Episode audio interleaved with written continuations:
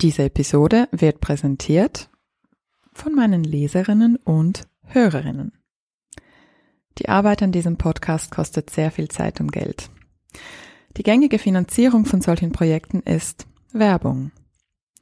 Ich fühle mich aber recht unwohl mit dem Einsprechen von Werbung und euch dabei irgendwelche Dinge anzudrehen, die ihr im Grunde nicht wirklich braucht. Und Firmen, die wirklich nachhaltige und kaufenswerte Sachen produzieren und dabei auch noch faire Werbetarife bezahlen, lassen sich sehr selten finden. Daher kommt gleich zu Beginn eine kleine Bitte von mir und zwar unterstützt meine Arbeit bitte mit einem Abo. Mein Ziel ist es, den Podcast und Blog irgendwann komplett von meinen Leserinnen und Hörerinnen zu finanzieren. Mit eurer Unterstützung ermöglicht ihr somit, dass es diesen Podcast auch weiterhin gibt. Hierfür schaut ihr auf meiner Abo-Webseite vorbei und könnt dort das für euch passende Abo aussuchen. Mit einem Abo tut ihr nicht nur Gutes, sondern könnt außerdem Premium-Inhalte downloaden, wie zum Beispiel PDFs zu unseren heißgeliebten Spielideen. Schaut hierfür vorbei auf shemamapool.com und dort unter Abo.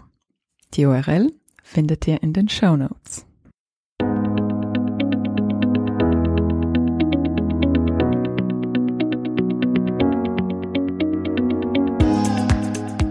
Hallo und willkommen zum Go Hug Yourself Podcast. Ich bin Ellen Giro, lebe in Zürich und bin Mutter von zwei unfassbar tollen Kindern, die viel zu schnell groß werden. Ich bin außerdem Sozialwissenschaftlerin und Journalistin. In diesem Podcast stelle ich Fragen, höre zu und versuche gemeinsam mit euch herauszufinden, wie das geht, sich selbst zu umarmen. Ich möchte verstehen, wie das mit der berühmten Selbstfürsorge und erfüllte Muttersein in unserer Zeit wirklich funktioniert und wie wir mit Erziehung die Welt verändern können. Schön bist du heute dabei. Los geht's. Meine heutige Gästin ist Svenja Gräfen. Svenja Gräfen ist Schriftstellerin, sie ist Schreibcoach und auch Bestseller-Autorin. Hallo Svenja, ich freue mich sehr, dass du da bist. Hallo Ellen, vielen, vielen Dank für die Einladung. Wie geht's dir denn heute so? Ähm, mir geht's heute eigentlich ganz gut. Das ist auch so eine, so, so eine Floskel gleich am Anfang schon, ne? Eigentlich ganz gut, aber mhm. ähm, ich bin ein bisschen müde heute, muss ich gestehen. Aber ja, ansonsten ähm, freue ich mich, dass heute endlich mal wieder die Sonne scheint. Und äh, der Tag ist auch noch recht jung, also es sind noch nicht so viele Dinge passiert. Insofern bin ich zufrieden. Wie sieht's bei dir aus?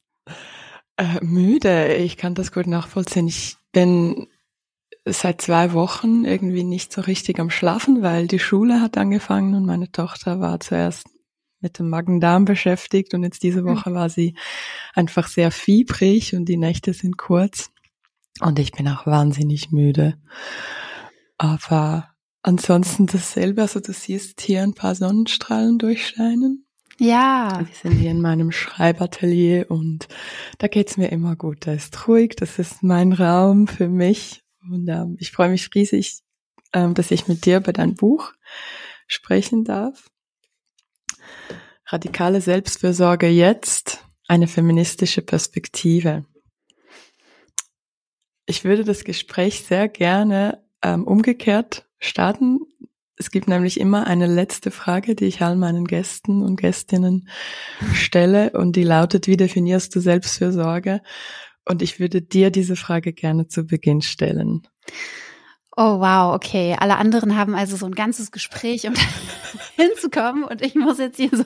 du bist nee, es ist völlig in Ordnung. In damit will ich vielleicht gleich äh, brechen. Ich würde mich auf jeden Fall nicht als Expertin für Selbstfürsorge bezeichnen. Ähm, vielleicht maximal noch als Expertin für meine eigene Selbstfürsorge, aber definitiv nicht so für Selbstfürsorge TM allgemein. Äh, und wie definiere ich Selbstfürsorge? Das ändert sich wöchentlich, glaube ich, vielleicht sogar täglich, ähm, weil ich, ja, je nachdem, was für, was für Schwerpunkte ich da gerade setze. Aber um das wirklich so knackig zusammenzufassen, würde ich sagen, meine Definition von Selbstfürsorge ist, ähm, ja, Selbstfürsorge ist alles, was ich mache äh, und wodurch ich mich langfristig gesehen vor allen Dingen besser fühle es ist ein, ja, einfach freundlicher, möglichst freundlicher, möglichst sanfter Umgang mit mir selbst. Ähm, und ja, Hand in Hand, das ist vielleicht nicht mehr genau die Definition, aber Hand in Hand äh, damit gehen für mich auch, ähm, ja, vor allen Dingen geht für mich äh, Ehrlichkeit mir selbst gegenüber. Ähm, und äh, Ehrlichkeit und ein ständiges Hinterfragen oder vielleicht nicht hinterfragen, vielleicht so ein, so ein, so ein ongoing Check-in mit mir selbst, um zu schauen, bin ich gerade wirklich freundlich zu mir oder, oder ist das gerade tatsächlich ein guter Umgang, den ich mit mir selbst pflege oder ähm, ja, mache ich mir da gerade selbst was vor? Ich hoffe, das, das geht so einigermaßen als Definition durch. Total, total. Und wann hast du dir dieses Check-in mit dir selber ähm, angefangen, das zu kultivieren? War das schon immer so oder gab es irgendein Ereignis in deinem Leben, das dich dazu geführt hat, zu sagen, so jetzt muss ich mich selbst regelmäßig fragen, wie kann ich mich unterstützen heute? Das war definitiv nicht äh, schon immer so. Äh, und das ist auch jetzt nicht immer so. Also ich muss mich auch äh, regelmäßig äh, dran erinnern oder äh, ja, mich wirklich auch ja teilweise dazu zwingen, nochmal genauer hinzuschauen. Ähm, und so richtig angefangen mit diesem ganzen großen, weiten Feld äh, der, der Selbstfürsorge, äh, wirklich an, angefangen, mich damit zu beschäftigen, habe ich ähm, also 2019, als ich viel zu viele Dinge gleichzeitig gemacht habe. Also ich habe zu viel gearbeitet, hatte zu viele ähm, Auftritte, Lesungen. Mein zweites Buch kam dann gerade raus. Ähm, ich habe zu der Zeit unglaublich viel äh, auf Social Media äh, gemacht. also mich, mich auf Social Media zu äh, feministischen, zu politischen Themen geäußert, äh, unglaublich viel mit äh, mir bekannten, aber auch mir komplett unbekannten Leuten diskutiert im Internet und auch offline.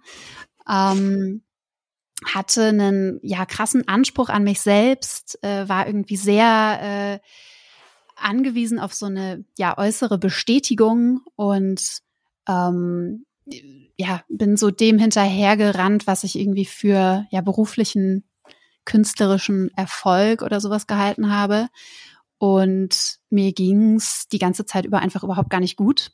Also ich würde jetzt so im Nachhinein sagen, das war vielleicht schon recht nah an einer Art Vorstufe zum Burnout dran. Mhm. Ähm, also ich hatte einfach überhaupt keinen, keinen Spaß mehr an den, an den Dingen, die ich so gemacht habe. Und hatte gleichzeitig aber auch immer so ein, ja, fast falsches Bild von Selbstfürsorge oder habe das immer so ein bisschen belächelt und gesagt, pff, ja, das brauche ich nicht, das habe ich nicht nötig, äh, weil das würde ja bedeuten, ich muss mir hier irgendwie meine äh, eigene Verletzlichkeit eingestehen, so ein Stück weit. Ähm, und ja, habe dann irgendwann ja, wie in so einer Trotzreaktion, weil ich wirklich gemerkt habe, okay, ich muss irgendwas tun, weil so geht's nicht weiter. Ähm, dann habe ich wie so ein, ja, wie, wirklich wie so ein trotziges Kind gesagt, okay, fuck it, dann probiere ich jetzt halt mal Meditation aus, wenn alle sagen, das ist so gut. Dann mache ich es jetzt halt, dann lade ich mir jetzt halt so eine scheiß App runter und hau mir das irgendwie auf die Ohren. Und äh, es hat natürlich erstmal nicht funktioniert. Oh Wunder, weil ich irgendwie ähm, ja ja tatsächlich mit einer Art Wunder gerechnet habe, so von wegen, ich mache nur einmal kurz die Augen zu und atme einmal tief durch und all meine Probleme sind irgendwie äh, davon geflogen. So ist es ja einfach nicht. Aber ja, das hat so ein bisschen irgendwie dann doch den Anstoß gegeben, da zumindest mal, ja, auch da eben genauer hinzuschauen und mhm. mich wirklich mal mit ähm, ja Selbstfürsorge, aber eben auch mit ja Themen wie Achtsamkeit, äh, auch Meditation und sowas äh, auseinanderzusetzen. Ja. Und so mhm. bin ich da irgendwie hineingeraten. Also du hast dich selbst an diese Themen rangeführt. Das war jetzt nicht so, dass du das in der Therapie gelernt hast, wie man das auch sehr oft hört, die Selbstfürsorge als Tool. Nein. Das war alles im Heimstudium. genau. ja, genau. Ich habe zu dem Zeitpunkt tatsächlich noch, äh, noch äh, äh, war ich noch nie in, oder zu dem Zeitpunkt bin ich noch nie in Therapie gewesen. So, mhm. genau. Und meditierst du heute noch? Also ich, ich zahle auf jeden Fall gerade mal wieder das Jahresabo für eine Meditations-App, die ich äh, sehr selten benutze. Aber ähm, ich würde schon sagen, dass ich, dass ich meditiere. Vielleicht nicht immer unbedingt so, wie man sich das vorstellt, schön im Schneidersitz auf dem Kissen und geschlossene Augen und ähm, absolute Ruhe. Aber weiß nicht, ich habe eine tägliche Schreibpraxis, die nicht unbedingt was jetzt mit literarischem oder künstlerischem Schreiben zu tun hat. Ähm, also eher so eine Journaling-Praxis. Und das ist für mich ganz, ganz oft wie eine Art Meditation, einfach weil es auch so eine, so eine Routine ist, sowas, was ich eben regelmäßig mache und was, wo ich immer wieder merke, boah, das erdet mich irgendwie, das bringt mich äh, ja sehr zu mir oder auch sehr in den, in den Moment, mhm. ähm, wie es ja so schön heißt. Ähm, und ja, weiß nicht, auch ein Spaziergang in der Natur kann eine Art Meditation sein. Also manchmal versuche ich es aber auch mit der mit der klassischen App. Methode und mit der App. mit dem Kissen.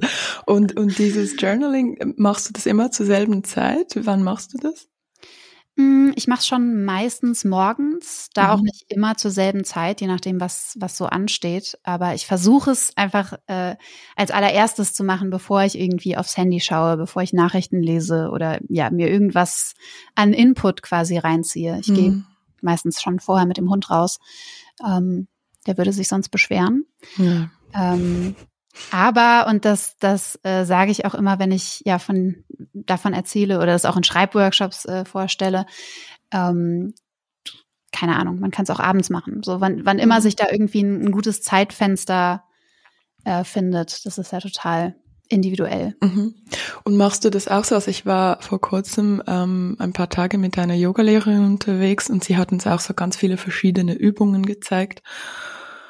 Und ich schreibe ja auch und ähm, habe sehr lange Tagebuch geführt, aber sie hat so dieses intuitive Schreiben vorgestellt. Also man, man nimmt sich wirklich am Morgen kurz, morgens kurz Zeit und schreibt einfach alles drauf los, was einem gerade durch den Kopf geht. Und das Ziel ist einfach, deinen Kopf leer zu kriegen und danach, um in Ruhe meditieren zu können. Ist das so ähnlich oder was, was schreibst du da auf?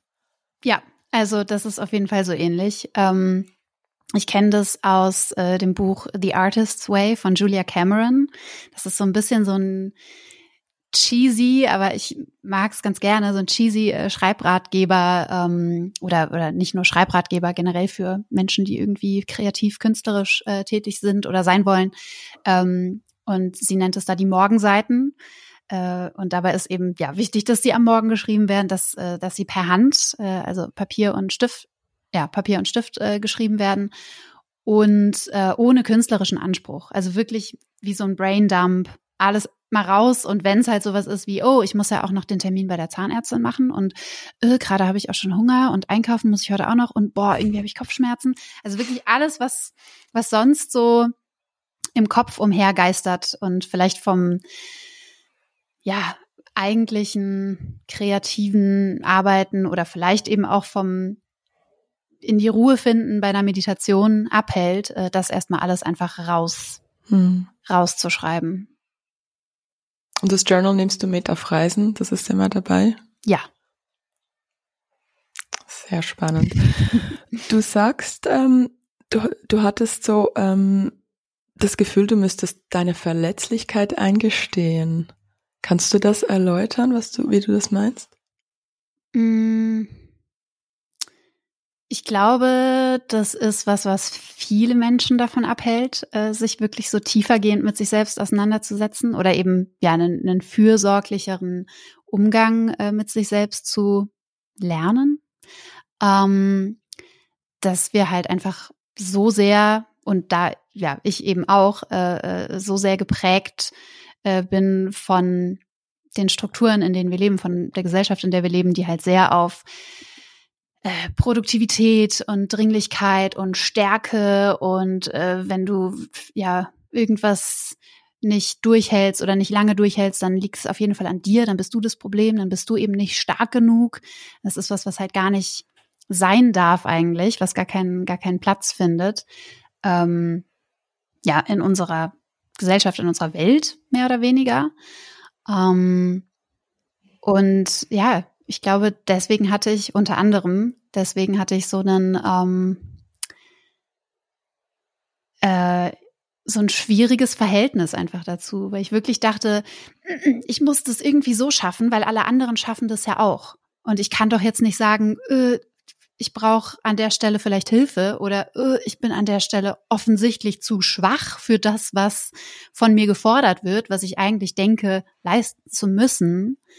Ähm, und ja, also vielleicht ist das tatsächlich die Realität. Vielleicht bin ich zu schwach oder äh, zu irgendwas für das, was eben die Leistungsgesellschaft, äh, der Kapitalismus äh, von mir verlangt. Aber vielleicht ist das ja eigentlich überhaupt gar nicht das Problem. Vielleicht ist ja das System, das dahinter steckt, das Problem. Und ähm, ja, sich das einzugestehen, ist aber natürlich trotzdem erstmal total schwierig, weil es halt so all dem entgegengesetzt ist, was wir, was wir gelernt haben oder wovon wir eben alle geprägt sind. Sind wir wirklich alle davon geprägt oder gibt es hier auch so einen Geschlechterunterschied? Mm, ja, würde ich schon sagen, dass es den gibt. Also, weil gerade ja Frauen oder eben weiblich sozialisierten Personen äh, noch mal mehr irgendwie mitgegeben wird, dass sie auch erstmal um sich mhm. herum gucken müssen, ob es da denn auch allen gut geht. Ähm, also nicht nur diese krasse und unmögliche Aufgabe eigentlich haben, äh, zu leisten, zu leisten, zu leisten und super effizient und super produktiv die ganze Zeit zu sein, sondern eben auch noch zu gucken, ob es allen drumherum gut geht, ob alle versorgt sind, äh, ob das jetzt ja Partner, Partnerinnen, äh, Kinder, MitbewohnerInnen, ähm, ja sonstige Familienangehörige sind, ist, ist erstmal egal. Ähm, aber ja, das ist, das ist schon so dieser, dieser Gender-Unterschied, dass ähm, das wird ja männlich sozialisierten Personen bis, bis bisher eben leider nicht so beigebracht. Ähm, da habe ich auch oft das Gefühl, dass ja, es, es ist schwierig, weil ich will das gar nicht so pauschalisieren, aber ich habe ja schon manchmal das Gefühl, dass es dass so ein ja gesunder Egoismus männlich sozialisierten Personen manchmal ein bisschen leichter fällt. Ist aber vielleicht dann auch schnell oder, oder schwenkt dann auch schnell in eine Richtung um, die dann vielleicht auch nicht mehr so gesund ist. Ähm, hm. Oder wo sich eben auch sehr darauf verlassen wird, dass sich eben immer jemand anderes darum kümmert. Ähm, also so Stichwort auch emotionale Arbeit in Beziehungen, gerade in eben hetero-Beziehungen. Hm ähm, wo ja ganz, ganz oft es eben an der Frau hängen bleibt, äh, Gefühle für den Mann quasi so zu erklären gewissermaßen mm. und so ein bisschen zu durchleben, stellvertretend. Ähm, weiß nicht, was ich auch schon so oft gelesen habe und äh, immer wenn ich es gelesen habe, dachte ich, ja, boah, stimmt, äh, dass unglaublich viele Frauen in Therapie sind, ähm, weil eigentlich die Partner, die jeweiligen Partner in mhm. Therapie sein sollten. Das ist dann vielleicht so das, ja, ex, die extremste mhm. Variante davon. Ja, die aber meistens nicht wollen, weil man das eben so gelernt hat, dass Männer das eben keine genau. Gefühle haben dürfen, oder? Keine, Boys don't cry. Gefühle, ja. Überhaupt gar keine Schwächen. Mhm. Äh, also da ist es nochmal noch mal viel, viel extremer. Das, was, glaube ich, für alle Menschen irgendwie so ein bisschen da ist. Mhm. Äh, aber ja, Boys don't, don't cry, genau das eben. Und wenn wir schon bei, beim Gender-Thema sind, gibt es eine Statistik? Äh, wird dein Buch vor allem von Frauen gelesen oder hast du auch ähm, männlich gelesene ähm, Personen, die dir schreiben? Also ich weiß, dass es auch äh, von Männern gelesen wurde, wird. Mhm. Äh, wir haben auch welche schon geschrieben und, und sich bedankt. Yay. Eine Statistik habe ich nicht, aber ich wurde häufiger, als das mir ähm, eine männlich äh, gelesene Person geschrieben hat, ähm, schon gefragt, ja, äh, warum ist das Buch denn nur für Frauen? Das ist ja total schade, weil es steht ja drauf eine feministische Perspektive. Das bedeutet ja, es ist nur für Frauen, ne? Ich ja schon oft genug genauso irritiert geschaut habe wie du jetzt, äh, weil ich dachte, hä, nein, also genauso wenig wie äh, Feminismus nur was für Frauen ist, ähm, ist eben auch Selbstfürsorge nicht nur was für Frauen und das Buch äh, schon mal gar nicht. Ja. Du schreibst an irgendeiner Stelle, du bist, also du Punkt, bist Punkt, nicht Punkt, das Punkt, Problem Punkt. Und ich würde da gerne mal so ein Insta-Post, so ein Inspirational Quote rausmachen, wo man das so copy-pastet und zehnmal untereinander. Weil ich glaube, das kann man wirklich Frauen oder weiblich gelesenen Personen nicht oft genug sagen, dass nicht du das Problem bist, sondern die Gesellschaft, das Patriarchat, der Kapitalismus.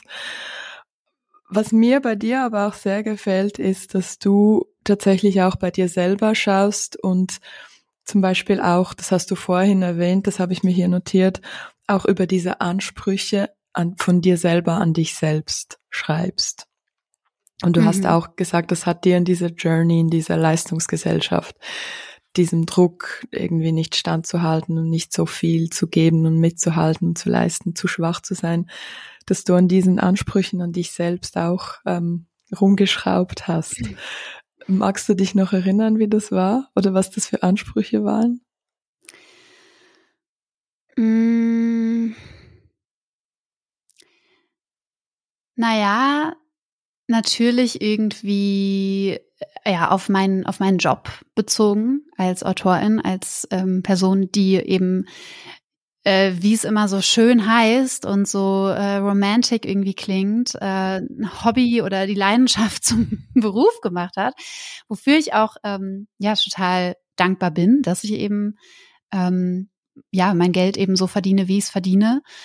Aber ich hatte ja ganz früher, auch als ich noch zur Schule gegangen bin, immer so wirklich ein, ein verklärtes, äh, romantisches Bild irgendwie davon, was es heißt, äh, mit Kunst, welcher Art auch immer, äh, Geld zu verdienen, ähm, Autorin zu sein äh, und dachte halt, ah, damit entziehe ich mich so diesem ganzen Leistungsdenken und mache eben ja nur die Dinge, die ich eh gerne mache und äh, gebe damit vielleicht Leuten irgendwie noch schöne Gedanken mit oder was weiß ich. Ähm, aber es ist ja äh, tatsächlich einfach alles Wettbewerb in unserer Gesellschaft und äh, der macht natürlich auch vor der Kunst oder vor der Literatur nicht halt. Ähm, auch wenn es vielleicht ja in, in ein bisschen in einem anderen Gewand irgendwie so daherkommt. Aber ja, sowas wie wie viel Öffentlichkeit, wie viel Sichtbarkeit äh, habe ich äh, in einem bestimmten Alter? Äh, Gibt es da Leute, die irgendwie noch viel jünger sind und schon viel erfolgreicher sind, vielleicht schon ein Buch mehr veröffentlicht haben, schon keine Ahnung, wie viele äh, mhm. Literaturpreise gewonnen haben? So diese ganze Vergleichsschiene ähm, und dieses ganze Konkurrenzding, was ja auch einfach ganz, ganz äh, groß oder noch größer äh, gemacht wird, gerade durch ähm, ja, bestimmte Art der, der Literaturförderung eben auch oder Nachwuchsförderung, ne, was ja nicht immer nur oder was nicht einfach nur eine Förderung ist von Leuten, die eben in diesem Bereich irgendwie äh, arbeiten wollen, sondern immer auch mit einer ähm, ja, mit so einem, mit so einer Art Siegerinnen-Treppchen einhergeht. So, das ist aber jetzt die beste Person und das ist nur die zweitbeste. Und äh, es gibt natürlich nie genug Preise mhm. oder Stipendien für alle Menschen, die irgendwie schreiben. Aber ja, dadurch wird halt so der Eindruck erweckt, okay, da bin ich jetzt auch einfach in einem ongoing Wettbewerb drin. Ähm, und bin eben darauf angewiesen, dass Leute das, was ich mir irgendwie im stillen Kämmerlein ausdenke, dass Leute das dann mögen und dass sie es vielleicht mehr mögen als das, was andere Leute sich in anderen stillen Kämmerlein mhm. ausgedacht haben. So, was ja eigentlich an sich schon ganz, ganz furchtbar ist. Ähm, aber ja, ich hatte unfassbar äh, große Hoffnungen, als ja meine ersten beiden Romane äh, rausgekommen sind. Ich dachte, okay, wow, jetzt geht's los. Ähm, ähm, ich bin bereit, dachte ich. Ähm, Und es ist halt dann einfach unglaublich viel verpufft, weil mir aufgefallen ist, ach so, ich bin jetzt gar nicht die einzige Person, die ein Buch rausbringt. Äh, das ist ja ein Ding. Und es ist gar nicht automatisch, äh, wenn, ja, sobald man dann, es ist ja erstmal irgendwie so das, das Ziel für mich auch ganz lange gewesen, okay, ich will jetzt erstmal einen Verlag finden. Ich will überhaupt das Buch, äh, was ich seit Jahren am Schreiben bin, irgendwie mal unter die Leute bringen, so.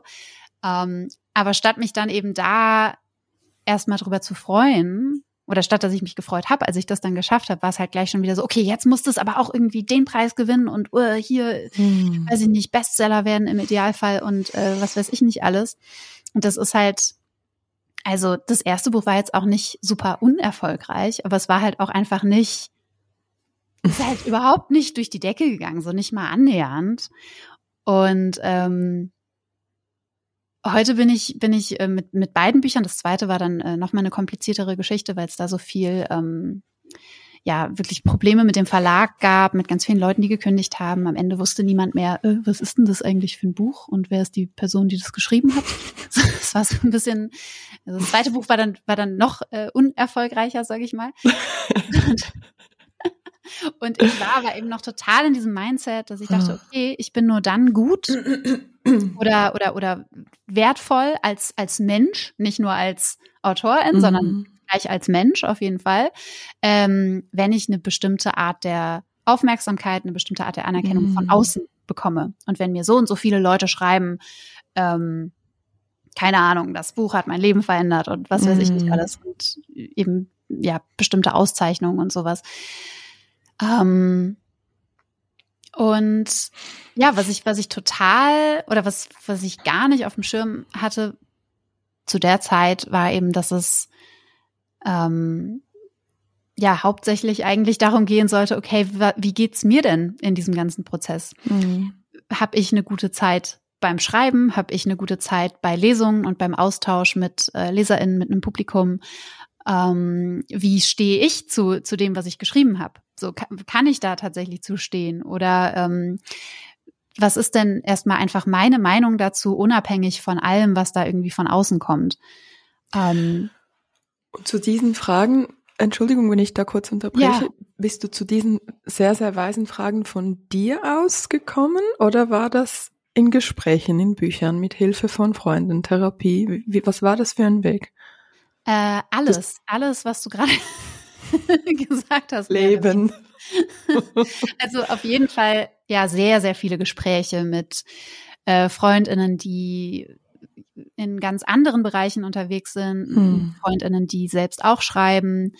Ähm, ich habe ja unglaublich viele, viele Bücher gelesen, Podcasts gehört zu den unterschiedlichsten Themen, zu ja, all dem, was ich, was ich vorhin schon genannt habe, Selbstfürsorge, Achtsamkeit, äh, äh, Psychologie eben auch ganz viel, aber auch Astrologie und äh, ja, was weiß ich nicht alles. Und ähm, ja, in all dem steckte dann so ein bisschen was davon, davon drin. Hm. Und dann hast du wie gemerkt, dass das wahrscheinlich wie ein, weil du hast das so beschrieben, man will dann immer mehr Sternchen, man will immer mehr Fans oder mehr Leserbriefe erhalten. Und das ist ja wie so ein nicht fühlbares Fass. Es hört nicht auf, oder man gewinnt ja. einen Preis und ist schon, vergleicht sich schon mit, den, mit der nächsten Stufe.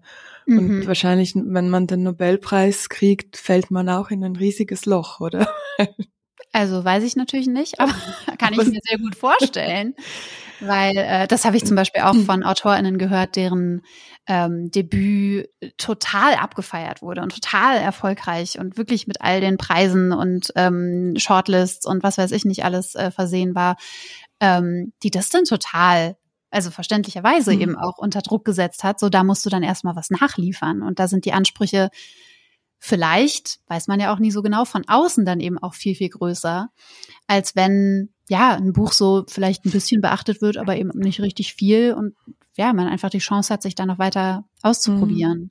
Aber ja, im Grunde ist es halt immer so das, was, was ja im, letztlich im Kapitalismus einfach begründet ist, so ein Mangel oder ein Gefühl von Mangel. So, egal was ich, was ich kriege, so, es ist auf jeden Fall nicht genug und es ist auf jeden Fall auch nicht genug für alle da.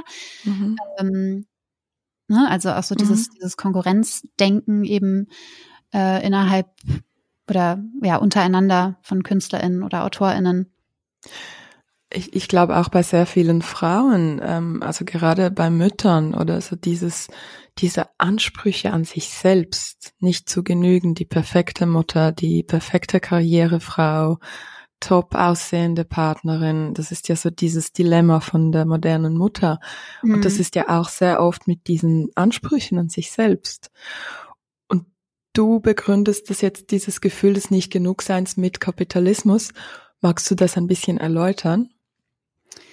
Mhm. Naja, der Kapitalismus erzählt uns ja eigentlich die ganze Zeit, dass wir nicht genug sind, weil wir haben ja noch nicht, äh, weiß ich nicht, das tolle Auto oder das neueste iPhone oder äh, keine Ahnung, Klamotten aus äh, Plastik äh, recycelt und äh, super toll für die Umwelt und so weiter. Ähm, also es funktioniert ja einfach alles über Konsum oder mhm es wird so weiß gemacht, wir können uns ähm, ja von von allem gewissermaßen freikaufen, ja sogar von vom äh, von der Klimakatastrophe mhm. irgendwie. Ich weiß nicht, wie viele Produkte ich schon gekauft habe, wo ohne dass ich das deswegen gekauft habe, wo aber dann mir hinterher gesagt wurde: Herzlichen Glückwunsch äh, dafür, dass du dieses Produkt gekauft hast. Äh, pflanzen wir jetzt einen Baum. Also ne, ich kann mich irgendwie so gefühlt, mhm. stimmt natürlich nicht, ähm, von allem freikaufen und ähm, für alles äh, gibt's gibt's eine Lösung und es ist aber eben ein Fass ohne Boden, weil egal was ich dann vielleicht schaffe, mir zu leisten oder was ich konsumiere, äh, wovon mhm. mir eben noch erzählt wurde, wenn ich das habe, dann geht's mir gut, dann mhm. muss ich mir überhaupt keine Gedanken mehr machen ähm, und bin für immer irgendwie äh, voller Good Vibes. Ähm, sobald ich das hab, kommt halt das nächste. Also es ist so ein permanenter, permanentes Mangelgefühl und das, ähm, ja, bezieht sich mehr oder weniger auf alles. Und war das auch der Grund? Du hattest ja zu Beginn ähm, deines Buches beschreibst du, dass du so äh, ein Unbehagen gespürt hast, was das Wort Self-Care angeht. Ja. War das die ja. ganze Wellnessindustrie? Magst du das noch erzählen? Ja, also da ist es ja nichts anderes. Das wurde eben inzwischen auch, oder was heißt inzwischen, in den letzten, keine Ahnung, 20, 30 Jahren, vielleicht sogar schon länger her, ähm, eben auch komplett durchkapitalisiert. Und mhm. Leute haben erkannt, ach so, äh, da können wir also viel Geld mitmachen, cool, let's do it. Und äh, die Wellness-Industrie ist ja einfach, also Milliarden schwer und äh, jedes Jahr, keine Ahnung, um was weiß ich, wie viele Milliarden wachsend.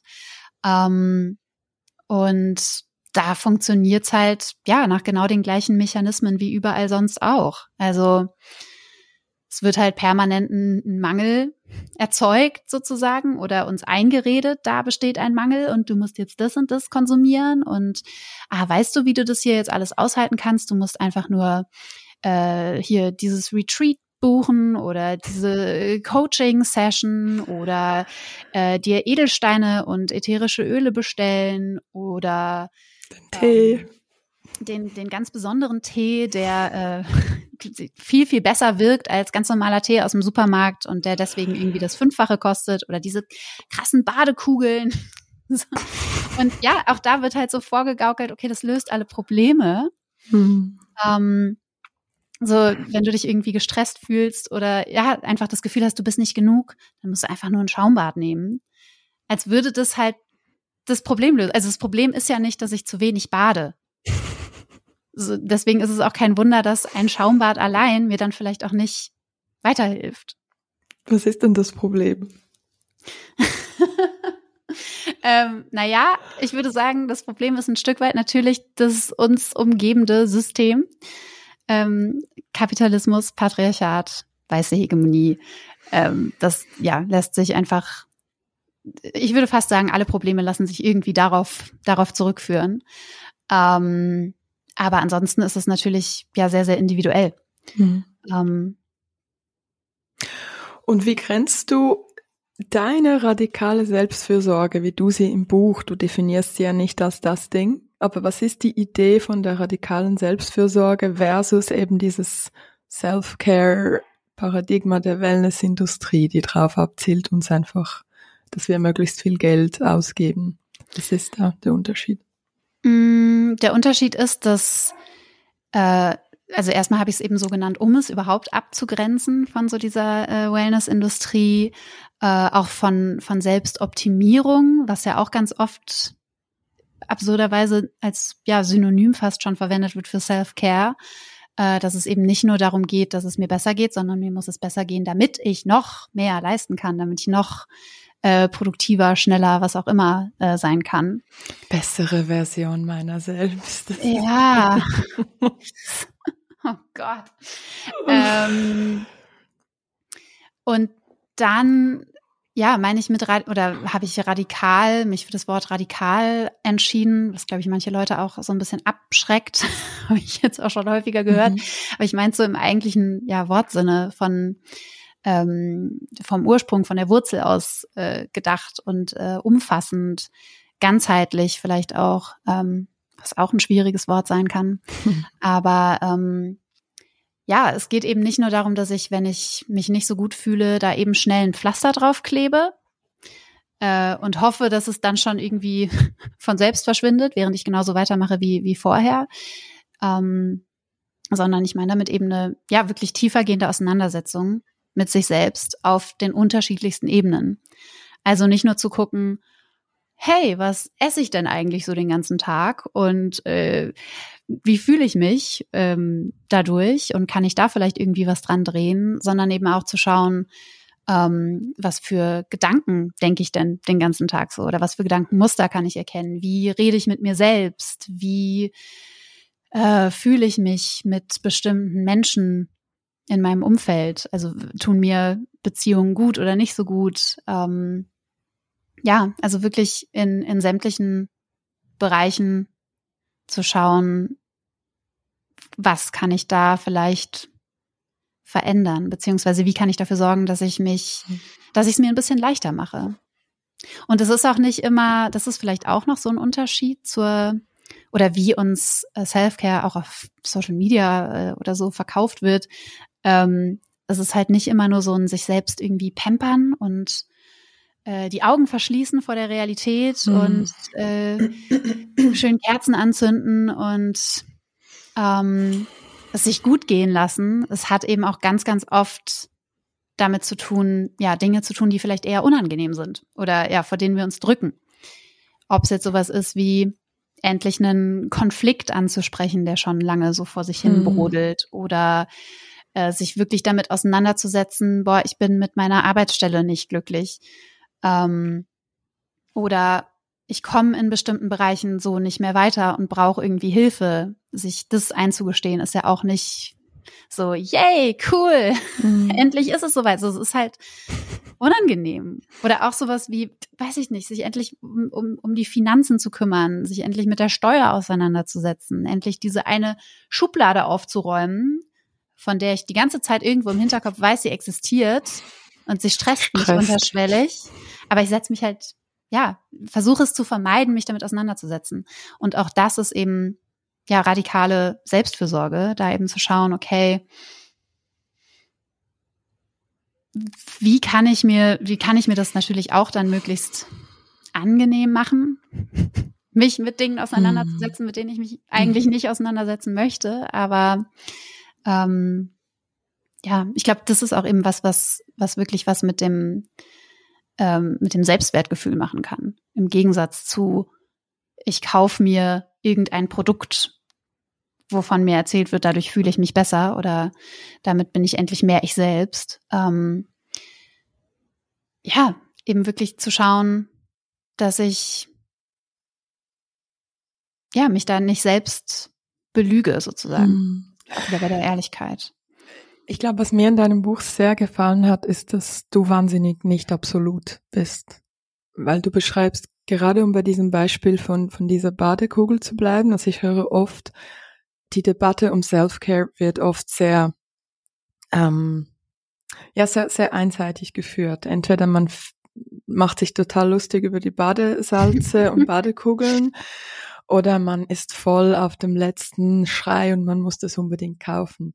Und du schreibst eben, dass es schlussendlich, wenn man eben nicht nach diesem Ich kaufe, also bin ich, sondern wenn man bei sich selber schaut und, und sich selber fragt, was brauche ich gerade? Und, und um beim Beispiel Badesalz zu bleiben, sagst du, vielleicht ist die eine Einsicht, dass ich mehr Pausen brauche. Ja, Pausen ist auch so ein Riesenthema. Mhm. Und es kann sein, dass aus diesem Bedürfnis, eine Pause mir selber zuzugestehen, dass man dann tatsächlich in der Badewanne landet. Aber das ist ein anderer Zugang als irgendein Werbeversprechen, das mir jetzt verspricht, mit diesem Öl werde ich die nächsten zehn Tage wissenschaftlich nachweislich entspannt sein. Oder so du sagst, man kann trotzdem in der Badewanne landen, aber es ist einfach ein anderer Zugang. Mhm. Ja, und wenn ich mich eben auf diesen, diesen, diese Versprechen verlasse, lande ich halt vielleicht auch in der Badewanne, mhm. aber hasse mich da dann trotzdem selbst. Das ist, das ist ein Zitat, was ich ähm, von ähm, Marley Grace äh, habe, eine Autorin, die ich eben auch zitiere im Buch. Ähm, nicht, nicht damit, aber ähm, mit was anderem. Aber Marley Grace hat eben auch mal gesagt, äh, ja, grob übersetzt, ähm, ich kann mir selbst das schönste Vollbad einlassen und mich immer noch selbst hassen, während ich in diesem Vollbad, Schaumbad liege. So. Ähm, also es wird halt eben oft so getan, als, als würde das reichen, einfach nur mich mal eben in die Badewanne zu legen und schon löst sich so der Stress oder alle Probleme, die ich habe, äh, lösen sich in Luft auf.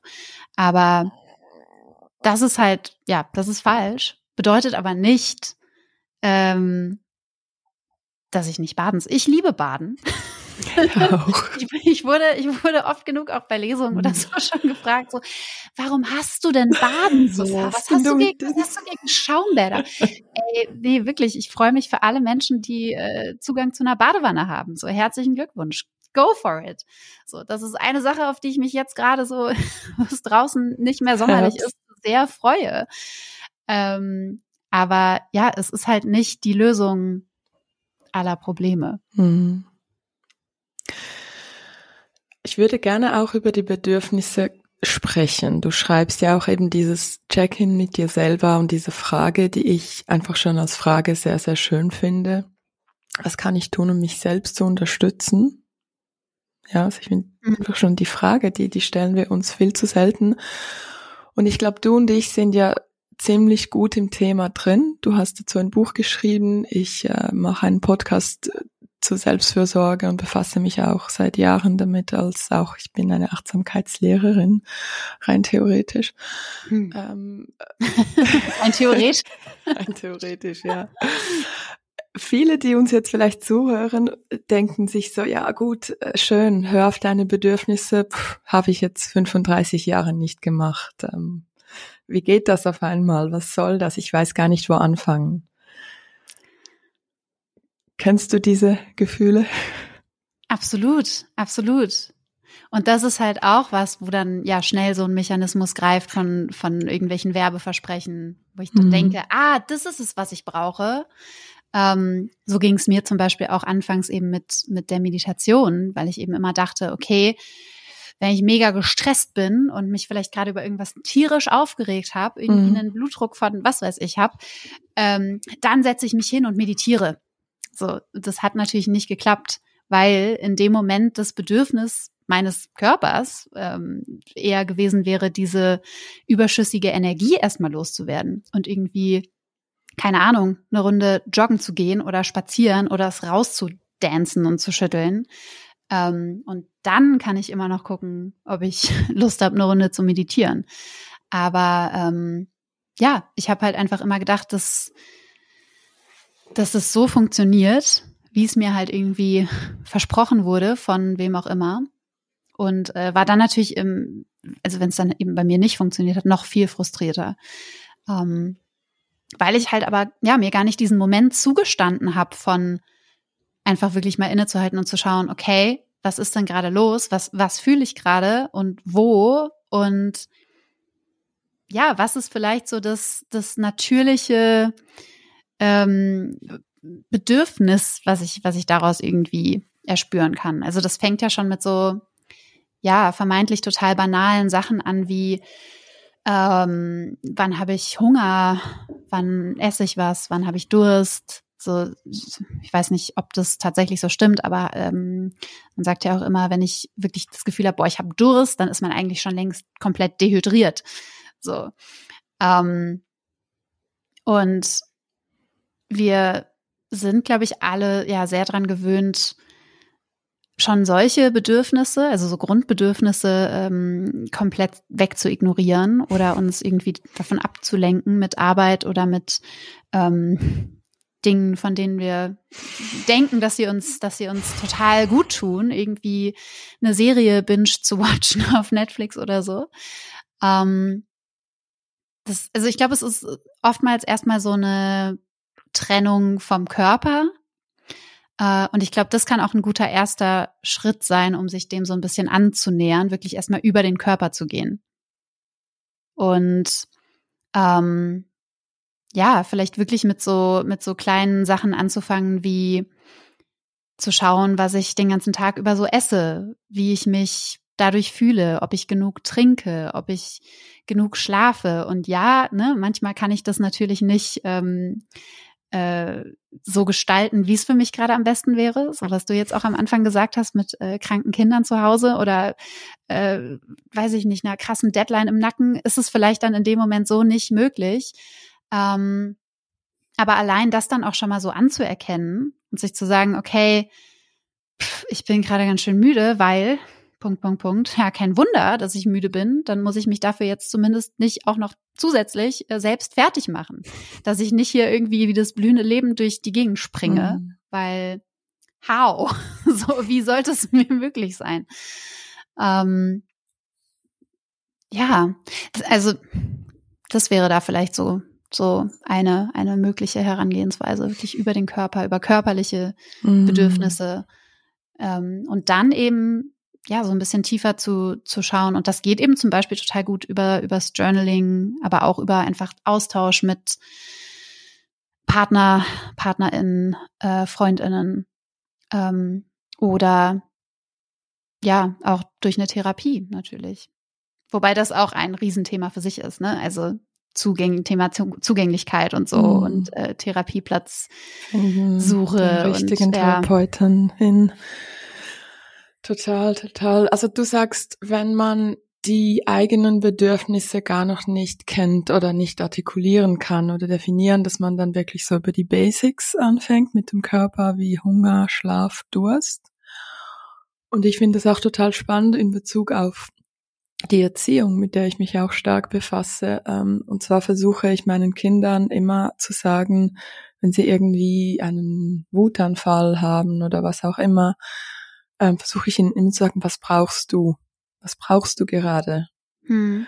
Weil ich möchte wirklich, dass sie von klein auf das lernen, weil ich habe das nicht so gelernt. Also mir wurde diese Frage als Kind nicht gestellt und ich glaube, das macht es auch für unsere Generation nicht so einfach, weil viele von uns hatten nicht gerade vielleicht weibliche Vorbilder in Sachen Selbstfürsorge und Bedürfnisse ähm, wahrnehmen und verteidigen. Das, das macht das Ganze mhm. ein bisschen schwierig. Wie siehst du das? Ja, voll. Sehe ich, sehe ich auch so. Und auch, auch Gefühle fühlen. Ne? Allein schon sowas wie, wenn äh, ja dein Kind irgendwie wütend ist oder so, mhm. das halt nicht so gleich ausradieren zu wollen und zu sagen, ey, es gehört sich nicht so. Es gibt auch gerade keinen Grund. So, ähm, und das ist ja, das einfach erstmal irgendwie anzuerkennen ähm, oder zu validieren, zu sagen, mhm. wow, okay, ich sehe, du bist gerade ganz schön emotional, du bist gerade ganz schön traurig, du bist gerade ganz schön wütend. Das ist, finde ich, auch total wichtig irgendwie, um ähm, ähm, ja, schon Kindern eben beizubringen, äh, auch einfach wie bestimmte Emotionen heißen oder wie, wie sich was, mhm. einfach so diesen, was, was, glaube ich, ja, Leuten oft fehlt, ähm, so diese Verknüpfung von, ich fühle mich gerade so und so, was bedeutet das denn eigentlich? Und ja, dann eben auch, was, was brauche ich in dem Moment?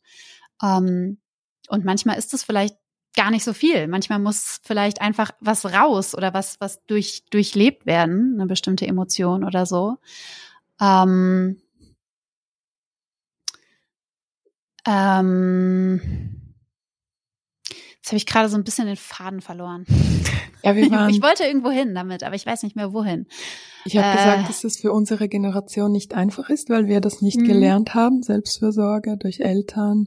Ja. Und dann ging es um das Gaslighting bei den Kindern, dass man diese Gefühle ihnen gar nicht zuspricht, sondern so Indianer kennen keinen Schmerz und und da fiel mir halt ein, das ist halt auch ein bisschen unser Self-Talk. Und also wenn, wenn wir wütend mhm. sind oder traurig, dann sagen wir nicht zu uns selbst, oh, ich sehe, du bist gerade traurig. Nee, wir sagen halt eher, oh, jetzt stell dich mal nicht so an. Oder, Wie das oh, ein warum, Drama. Ist, warum ist das denn jetzt auch schon wieder ein Problem? Mhm. Ähm, oder ja, generell so dieses, ähm, ich sollte mich jetzt aber doch irgendwie so und so fühlen. Äh, warum mhm. fühle ich mich denn anders? Dann habe ich ja offensichtlich wieder was falsch gemacht. Ähm, Dabei, ja, gibt's halt ja einfach immer nur das Gefühl, was halt gerade da ist. So, das lässt sich auch nicht äh, dadurch verändern, dass ich das eben nicht da haben möchte. Es ist halt einfach da. Und das ist ein eigentlich total simpler, aber gleichzeitig unendlich schwieriger Schritt, das halt einfach ähm, da sein zu lassen und da eben wirklich auch in eher so eine Beobachterinnenperspektive zu gehen und ja, sich manchmal dann vielleicht wirklich einfach dazu zu zwingen, zu sagen, ach, guck mal an. So fühlt sich das gerade an, jetzt in diesem Moment. Ähm, ich bin, weiß ich nicht, traurig oder ich fühle mich. Äh, dadurch kann man ja auch nochmal so ein bisschen so eine Distanz äh, aufbauen, eben dadurch, dass man es nicht ist, sondern man fühlt ein bestimmtes Gefühl, eine bestimmte Emotion. Ähm, aber ja, eine, eine Sache, die äh, ich zum Beispiel auch total krass fand und die mir unglaublich weitergeholfen hat äh, und die vielleicht auch total banal klingt erstmal, äh, ist einfach, dass Gefühle vorübergehen. Die bleiben nicht für immer, auch wenn sich das manchmal so anfühlt, äh, gerade in ja einer Emotion, die wir jetzt vielleicht nicht unbedingt als super angenehm beschreiben würden. Ähm, es, es geht vorbei. So Gefühle sind transitorisch ähm, und bleiben nicht für immer. Und ja, das ist was, woran ich mich auch oft genug versuche hm. festzuhalten. Mantra. Du schreibst aus, ich würde kurz aus deinem Buch zitieren, wenn das okay ist. Na klar. Du schreibst über die Bedürfnisse und Selbstfürsorge und dann schreibst du, das bedeutet nämlich in erster Linie, dass du dir selbst Raum zugestehst, der dir von der Gesellschaft nicht unbedingt auf dem Silbertablett serviert wird schon in dir einfach zu nehmen, kann eine Form von Protest sein, kann feministische Praxis sein, kann antikapitalistische Praxis sein. Diesen Raum zugestehen, das ist auch so ein Riesenthema für ganz viele Menschen, für Frauen, für, ja, für, für sehr viele verschiedene Gruppen. Wann hast du dir selbst zum letzten Mal diesen Raum zugestanden? Mm wow, und man kann, ich, ja, weiß gar nicht, wo ich anfangen soll, weil es auch da irgendwie so viele verschiedene Ebenen gibt. Also angefangen einfach auch vielleicht mit so einem wirklich physischen Raum, äh, in den ich mich, in den ich mich zum Beispiel äh, oft genug äh, zurückziehen muss. Ähm, also ich brauche zum Beispiel sehr viel Zeit für mich alleine. Ähm, und ja, das äh, versuche ich schon irgendwie so regelmäßig unterzubringen, wie es mir möglich ist. Ähm, dann kann man den Raum natürlich aber auch so ein bisschen mehr als ja Metapher sehen ähm, und sich eben überhaupt zu fragen, was sind denn meine Bedürfnisse zum Beispiel, ist ja auch schon was, was äh, ja von gesellschaftlichen Strukturen äh, jetzt nicht unbedingt an uns herangetragen wird oder äh, wir werden als ähm, Menschen auf dieser Welt nicht unbedingt von von irgendwem gefragt, hey, was, was sind deine Bedürfnisse? Wie können wir dir hier deine Zeit auf der, auf der Erde irgendwie möglichst, möglichst angenehm gestalten? Nee, da geht's eben, da haben wir jetzt schon viel drüber gesprochen, eher darum zu funktionieren und produktiv zu sein und bop, bop, bop, bop. Ähm, und ja, deswegen finde ich das eben auch ähm, ja teilweise wirklich ja als oder empfinde das als eine Art Protest oder auch als antikapitalistische Praxis, da eben auszusteigen und ähm, innezuhalten und äh, zu hinterfragen, ganz viel zu reflektieren. Ähm, ähm, vielleicht auch ja äh, Bewältigungsstrategien, die wir alle in irgendeiner Form haben, um mit dieser Welt, wie sie ist, irgendwie klarzukommen, auch die zu hinterfragen und zu schauen, was da eigentlich dahinter steckt und ob mir das wirklich gut tut oder ob es mich die Dinge nur aushalten lässt und mich aber zum Beispiel nicht dazu bringt, irgendwas ähm, ja tatsächlich zu verändern. Ähm, ja. Und wie fühlt sich das an, sich, sich diesen Raum einzunehmen? Das kann sich erstmal total beängstigend anfühlen, hm. weil man es nicht gewohnt ist in der Regel. Ähm, kann sich natürlich auch total gut anfühlen. So, ich will gar nicht äh, immer so äh, so abschreckend formulieren, aber ich würde sagen, alles ist alles ist möglich gewissermaßen. Ähm, und gerade eben für Menschen, die ja von Diskriminierung, ähm, Marginalisierung betroffen sind, ist es eben auch nochmal ja, umso, umso wichtiger und umso mehr eben auch ein Protest, ne, sich innerhalb von Strukturen, die, die eben diskriminieren und die abwerten und die äh, ja bestimmte Dinge äh, mir absprechen, äh, mich innerhalb dieser Strukturen äh, einfach trotzdem um mich und mein Wohlergehen zu kümmern. Also so haben das ja beispielsweise, darüber schreibe ich ja auch im Buch, ähm, schwarze AktivistInnen äh, in den USA im Civil Rights Movement ähm, betrachtet eben.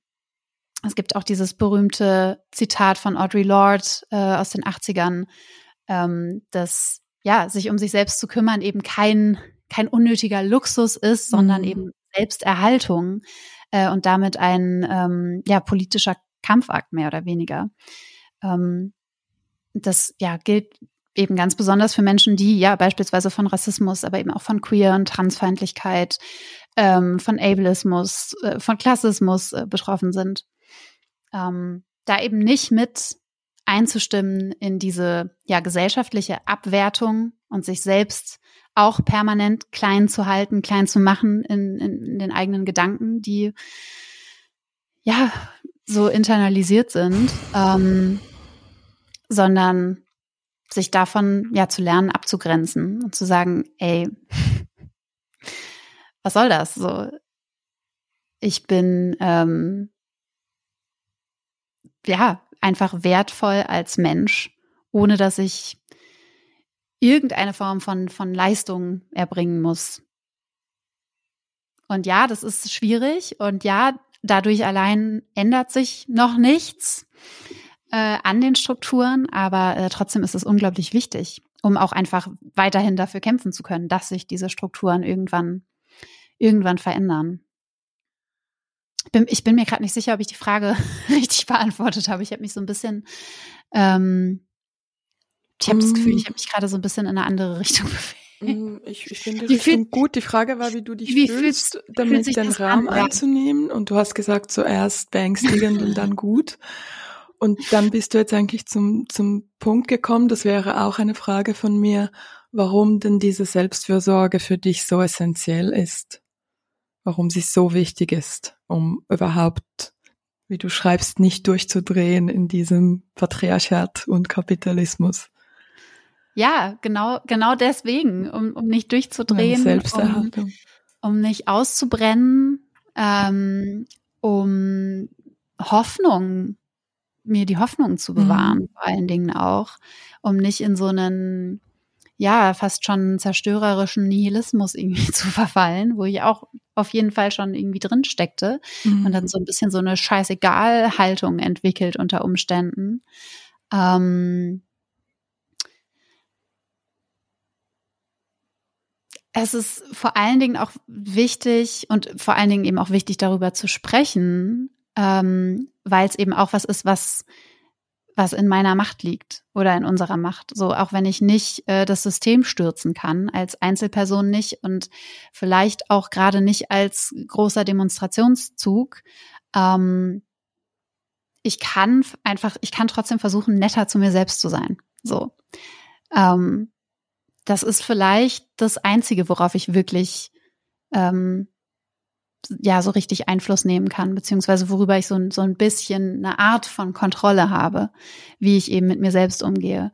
Ähm, und dann natürlich auch, wie ich, wie ich mit anderen umgehe. Ähm, ich finde es auch total wichtig für, also jetzt haben wir gerade so darüber gesprochen, wie es eben für Menschen, die von, von Diskriminierung betroffen sind, äh, wie wichtig es für die ist, aber ich finde es eben genauso wichtig für für Menschen, die alle Privilegien haben, die man sich nur vorstellen kann, äh, weil es mhm. eben auch mit so einem Hinterfragen einhergeht und mit so einer ja Sanftheit sich selbst gegenüber, was zum Beispiel auch damit zusammenhängt, sich ähm, sich Fehler einzugestehen oder überhaupt bereit zu sein, dazu zu lernen oder erstmal in so eine so eine Grundsatzhaltung zu kommen von okay, ich ich muss nicht alles immer schon wissen, ich bin Mensch, ich bin fehlbar und äh, ich, es gibt noch unglaublich viel, was ich, ähm, was ich dazulernen kann von Menschen, die eben eine andere Perspektive haben. Ähm, ich habe irgendwann, das hätte ich eigentlich so ganz gerne, inzwischen hätte ich gerne, dass es so im Buch steht, aber es ist mir erst äh, eingefallen, als das Buch schon draußen war. Ich habe irgendwann mal zu einer, zu einer Freundin gesagt, stell dir vor, alle Cis-Männer, die so eine krass toxische Männlichkeit verinnerlicht haben, würden plötzlich anfangen, radikal selbstfürsorglich mit sich umzugehen und sich Schwächen zuzugestehen und sich mit ihren Gefühlen auseinanderzusetzen. Äh, ich glaube, die Welt ähm, wäre eine radikal andere. Ja, ich denke hier an einen besonders mächtigen Mann aus Moskau, Uff. Dann könnte ein Self-Hug und Selbstfürsorge wahrscheinlich auch sehr viel Gutes bewirken. Mhm. Ja. Äh, du, du, nimmst mir schon eine Frage vorneweg, weil ich wollte dich nämlich fragen, wenn du das Buch heute schreiben würdest, was würde vielleicht anders drinstehen? Gibt es sonstige Stellen außer dieser mit der toxischen mhm. Männlichkeit? Ja, es gibt einige. Ich glaube, das ist auch so ein bisschen ähm, so ein bisschen normal. So, wann ist ein Buch jemals fertig? So, wahrscheinlich äh, könnte man da noch, keine Ahnung, oder hätte ich damals im Lektorat noch äh, unendlich viele weitere Runden machen können und immer noch mal eine andere Formulierung äh, oder eine bessere Formulierung finden oder so. Oder in ein bestimmtes Thema doch noch mal tiefer, tiefer reingehen. Ähm, bestimmte Dinge habe ich auch in den ähm, Folgeauflagen, also so Kleinigkeiten, irgendwie kleine mhm. Formulierungen oder sowas äh, wurden dann nochmal verändert. Ähm, ich würde es garantiert, wenn ich es jetzt schreiben würde, komplett anders machen. Denke ich. Ich würde äh, eine andere, eine andere Selbstverortung reinschreiben. Ähm, mhm. Weil jetzt im Buch steht eben äh, vorne im, im ja, ich glaube im Einleitungskapitel noch, hey, ich bin eine bisexuelle Cis-Frau, mhm. äh, was überhaupt nicht mehr stimmt. da ich äh, tatsächlich war das auch so einer der ersten ähm, ja richtig krassen Momente, wo es mir krass aufgefallen ist, als ich diese Selbstverortung geschrieben habe fürs Buch. Ähm, hm. Kurz kurz bevor es in den in den Druck ging, war das. Ähm, ich habe es geschrieben und war dann so, hm, I don't know. Fühlt sich nicht so gesagt, gut an. Fühlt sich, fühlt sich eigentlich gar nicht, aber naja, es wird schon stimmen und ich muss ja jetzt auch hier ein bisschen, ein bisschen auf die Tube drücken. Ähm, das war nämlich in der Endphase der, der Buchentstehung quasi überhaupt nicht so, so selbstfürsorglich, sondern musste dann doch alles irgendwie recht, äh, recht schnell gehen. Ähm, das zum Beispiel würde ich ändern, da ich mich ähm, ja eben nicht als äh, auch nicht mehr als, als bisexuell ähm, beschreiben würde, sondern einfach als äh, queere, non-binäre Person. Das würde ich ändern. Mhm. Und sonst wahrscheinlich auch sehr viel. was nicht heißt, was nicht heißt, dass ich da nicht mehr dahinter stehe, was, mhm. was im jetzigen Buch steht. Aber ja, allein dadurch, dass halt, also es ist ja wirklich einfach unendlich, mhm. das Thema. Und ist diese Auseinandersetzung mit deiner Geschlechtsidentität, ist das auch ähm, eine Folge von deiner Selbstfürsorge-Journey quasi? Diese Frage, was bin ich, was brauche ich, wer bin ich, wie kann ich mich selbst unterstützen? Ich liebe diesen Satz. Ich glaube, wir brauchen eine, eine, Tasse mit diesem, wie kann ich mich selbst unterstützen? Ja, oder vielleicht so als Tattoo auf den, auf den Unterarm. Ja.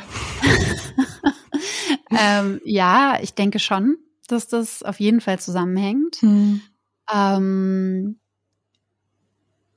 ich ja, ein, eine Sache, die ich auch oder die für mich ein sehr, sehr wichtiger Baustein war, auch auf dieser Journey quasi, war, dass ich aufgehört habe, Alkohol zu trinken. Hm.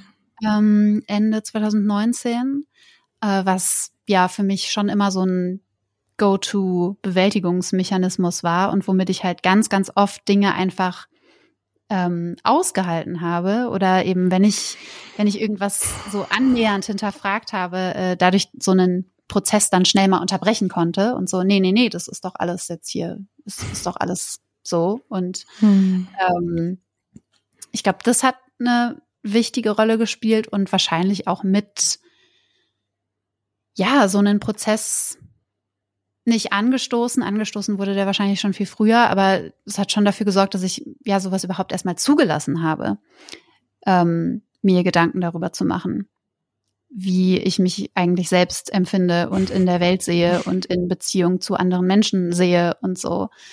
Ähm, ja, auf jeden Fall. Also ich glaube, dass ich mh, ähm, hm, wie soll ich das formulieren? ohne zu sagen, dass das ja auch irgendwie, wobei natürlich doch, es hat, es hat schon auch mit Verletzlichkeit äh, mhm. zu tun oder mit einem, ähm, nee, ich stelle mich jetzt aber irgendwie dagegen, gegen das, was mir eben immer, immer eingeredet wurde oder immer, äh, wovon automatisch quasi ausgegangen wurde. Es ist ja auch wieder so ein äh, Raum, den ich mir da irgendwie freigeschaufelt habe oder äh, den ich mich überhaupt erstmal getraut habe zu betreten. So. Ähm, ja, ich hoffe, das beantwortet die Frage. Das beantwortet die Frage ganz wunderbar. Ich würde gerne noch über das Raum einnehmen zum Schluss reden und ich würde dir gerne ein Zitat vorlesen aus einem anderen Buch, nicht von dir.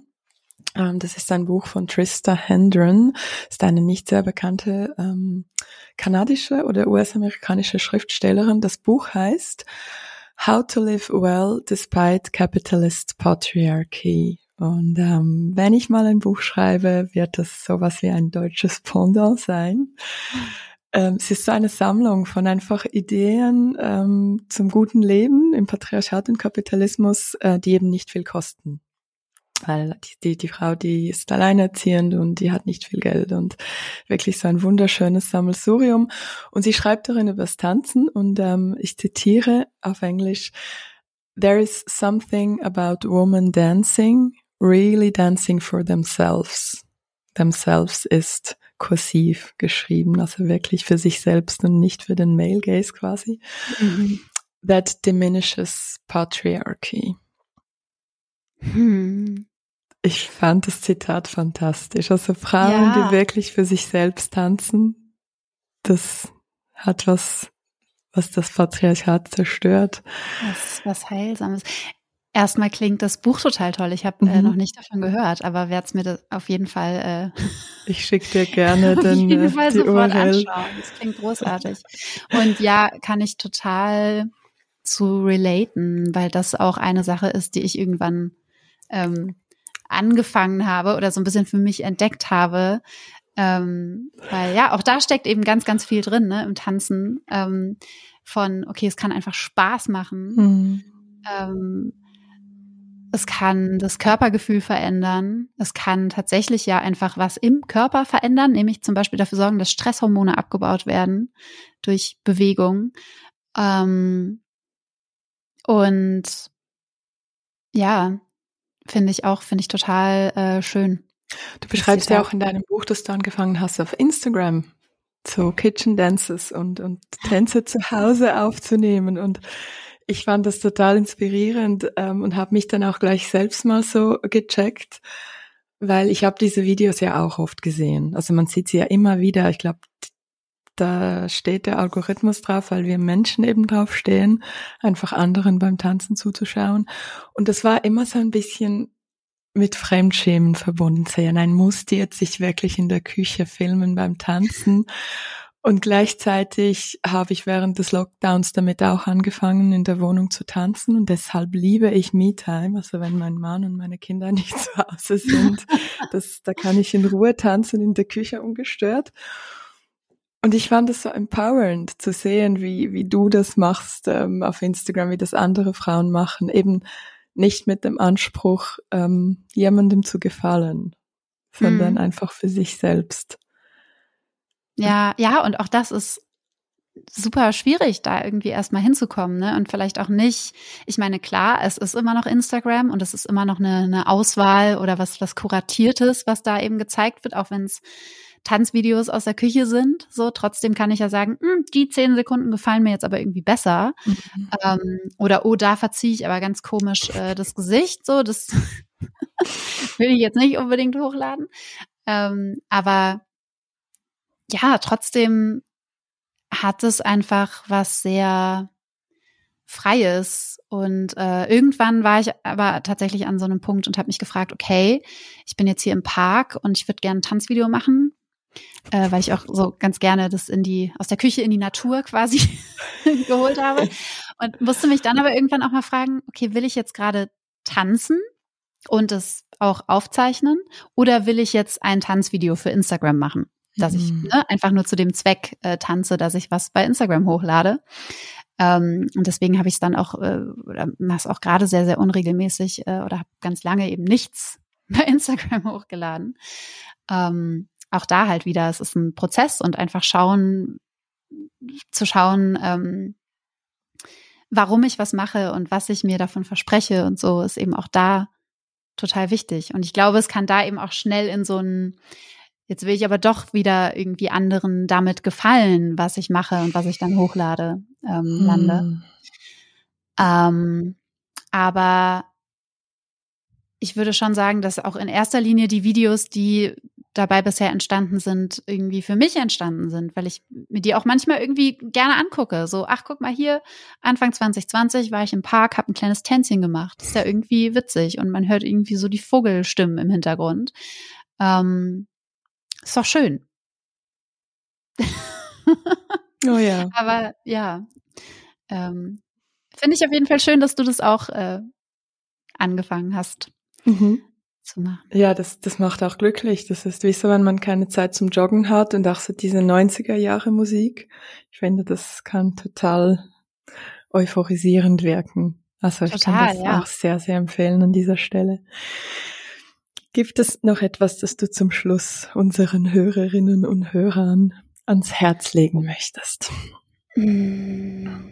Ui, das finde ich, immer, find ich immer schwierig. Ähm, Abschlussfrage.